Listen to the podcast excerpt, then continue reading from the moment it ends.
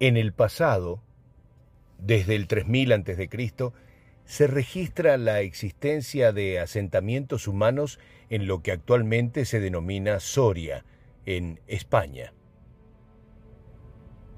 Con el tiempo, allá por el año 7 a.C., existe un pueblo de 8 kilómetros de extensión llamado Numancia, donde ya se eleva un gran muro para proteger a sus pobladores.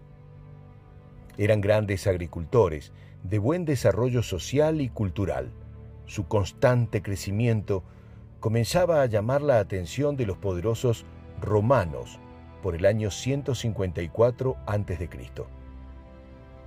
Los romanos dominaban muchos pueblos y tenían una máquina militar perfecta, con el propósito de recolectar tributos y llevar jóvenes mayores de 15 años para engrosar sus legiones. Llegaban así los primeros 30.000 soldados romanos a la región.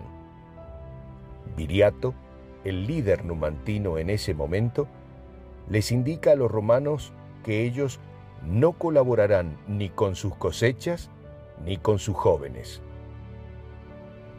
Manifestar una negativa a Roma de este tipo era muy temerario para la época, ya que sus huestes eran enormes, muy bien entrenadas y hasta elefantes traían con ellos.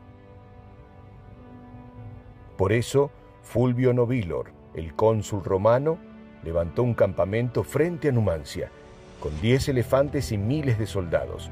Se preparó para un tranquilo asedio y gran victoria. A pesar de las diferencias numéricas, los celtíberos de Numancia mataron cuatro mil soldados en horas de la mañana, generando pánico por la feroz defensa de los guerreros de Numancia. Luego de este éxito numantino, la guerra de guerrilla de los locales obligó al nuevo cónsul romano Claudio Marcelo a hacer un tratado de paz. El Senado romano no aceptó el acuerdo realizado en Hispania. Por esto, el Senado envió 30.000 soldados más y 3.000 pretorianos bajo el mando de Cecilio Emetelo, pero otra vez solo se logran fallidos tratados de paz.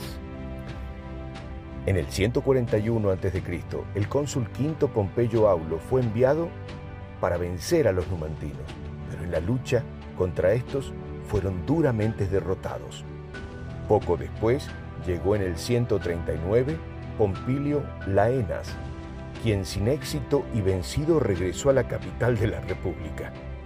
Quienes no podían creer que sus ejércitos no podían vencer a Numancia. La República no puede permitir esta rebelión si quiere conservar todos los pueblos conquistados.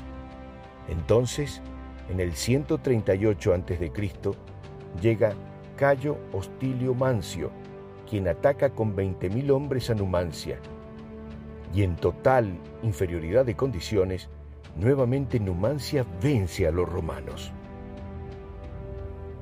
Luego de años de fracasos, Roma elige a un cónsul con gran historial. Hablamos de Escipión el africano menor, nieto de quien eliminó a Aníbal Barca. Primero hizo un muro que rodeó Numancia, mató a personas de poblados cercanos, quemó campos cultivados, envenenó el agua y durante 15 meses con 60.000 hombres, elefantes, artillería y demás tecnologías del momento disponibles, lograron doblegar a Numancia. Puertas adentro, muertos de hambre, ningún numantino quiso rendirse y lucharon todos hasta el final. Por último, viendo el inminente desenlace, quemaron toda la ciudad para no entregarles nada a los romanos y defendieron hasta la muerte su lugar, su historia y su libertad no negociable.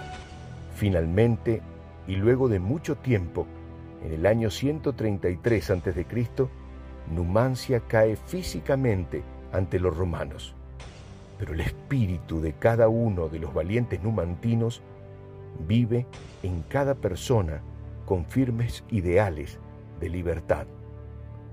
En España, Numancia es sinónimo de una defensa extrema, de una lucha a todo o nada. Y en homenaje a estas personas del pasado que inspiraron el presente, hoy los cuerpos armados más destacados, grandes barcos de combate y demás elementos importantes llevan orgullosamente el nombre de Numancia.